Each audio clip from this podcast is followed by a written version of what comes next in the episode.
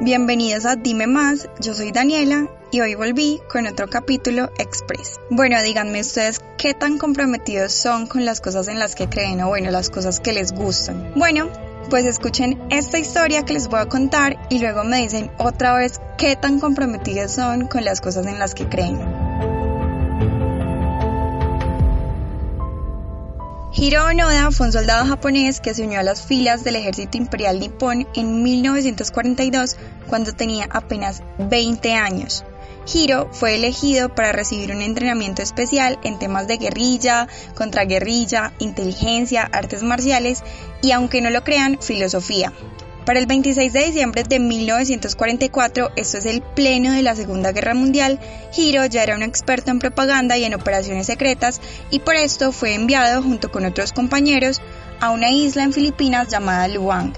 Su misión en Luang era al parecer sencilla, evitar que llegaran los estadounidenses tiroteando las pistas de aterrizaje y los muelles de la isla, pero entre otras órdenes, la más importante que tenían Hiro y sus compañeros era la de jamás rendirse. Es más, el ejército les incentivaba a suicidarse antes de rendirse. Pero cuando Hiro llegó a la isla y se unió a los militares japoneses que ya estaban ahí, le prohibieron hacer esa misión para la que lo habían enviado, y como eran militares de un rango superior, él simplemente acató las órdenes.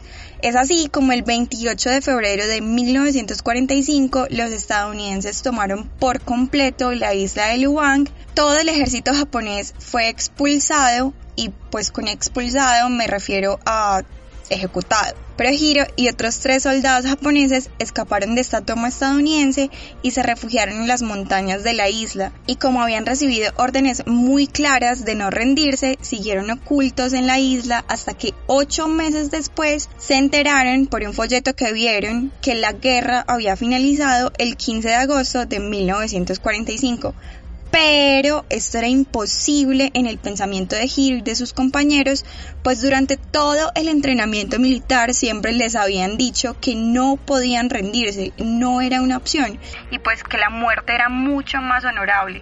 Fue por eso que ellos pensaron que eso era una propaganda del enemigo, entonces no le prestaron atención, hicieron caso omiso y siguieron escondidos. Es así que en diciembre del 45 les llega un segundo aviso firmado por el oficial que en ese momento estaba a cargo de ellos, obligándolos a que se rindieran y diciéndoles que ya, que ya estaba, que la guerra había terminado, pero eso también lo tomaron como falso. Un oficial jamás les iba a decir que se rindieran.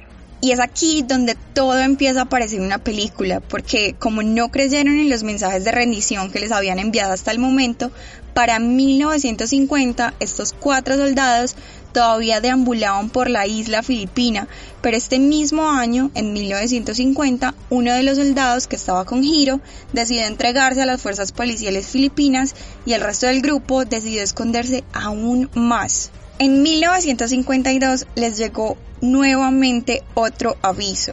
Esta vez un avión pasó por encima de ellos botando cartas y fotografías de sus familiares donde les pedían por favor que se rindieran, que ya, que no tenían que seguir en guerra, que la guerra había terminado y que ellos los estaban esperando en Japón. Pero ellos siguieron tomando todo esto como falso.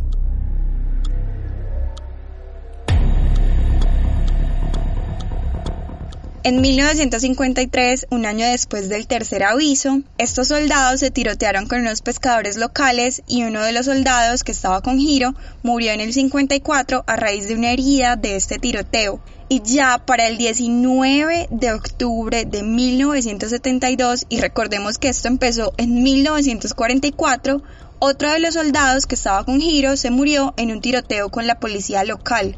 Es así como Hiro quedó siendo el único soldado japonés que estaba en esta isla. Hasta que el 20 de febrero de 1974 esta historia cambiaría de rumbo gracias a Norio Suzuki. Norio era un aventurero, más bien un tipo como medio hippie que había abandonado los estudios por irse en búsqueda de tres cosas.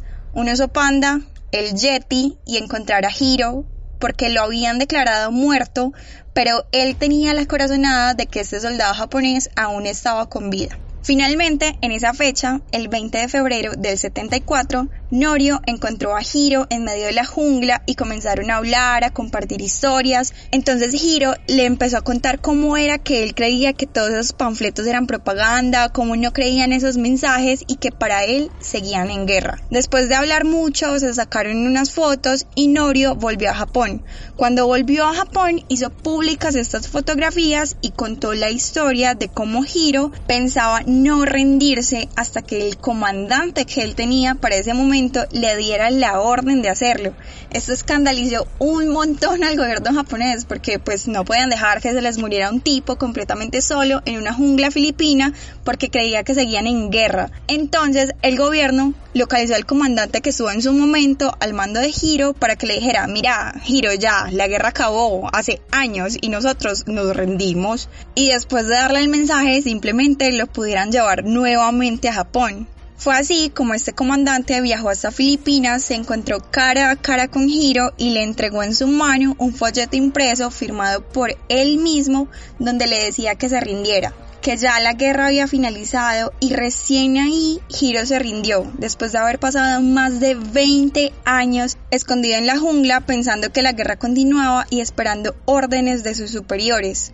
Como dato de color, a pesar de que Hiro mató a varios habitantes de la isla en todos estos años que estuvo, pensando que eran enemigos, claramente, recibió un indulto de parte del presidente filipino del momento. Y al volver a Japón fue un boom mediático. Se hicieron documentales, una miniserie japonesa, es más, el gobierno incluso le ofreció bastante dinero en compensación, pero Hiro lo rechazó y prefirió que lo dieran a la caridad. Al parecer no le estaba gustando nada la atención que estaba recibiendo por los medios y en el 75 decidió abandonar Japón y se instaló en Brasil, donde vivió bastantes años a base de la cría de ganado. Ya en el 84, Hiro volvió a Japón y fundó un colegio para promover, ojo, los valores que la sociedad japonesa estaba perdiendo, que claramente eran esos de no rendirse y al parecer suicidarte antes de rendirte. En 1996, Hiro volvió a esta isla filipina donde básicamente vivió tres décadas escondido en la jungla y donó 10 mil dólares a una escuela local. Finalmente, el 16 de enero del 2014, a los 91 años, Hiro falleció a raíz de una neumonía bastante complicada. Así que, bueno, esta es la historia de alguien que realmente estaba comprometido con su causa. Ahora cuéntenme ustedes, después de escuchar esto, qué tan comprometidos están con las cosas en las que creen.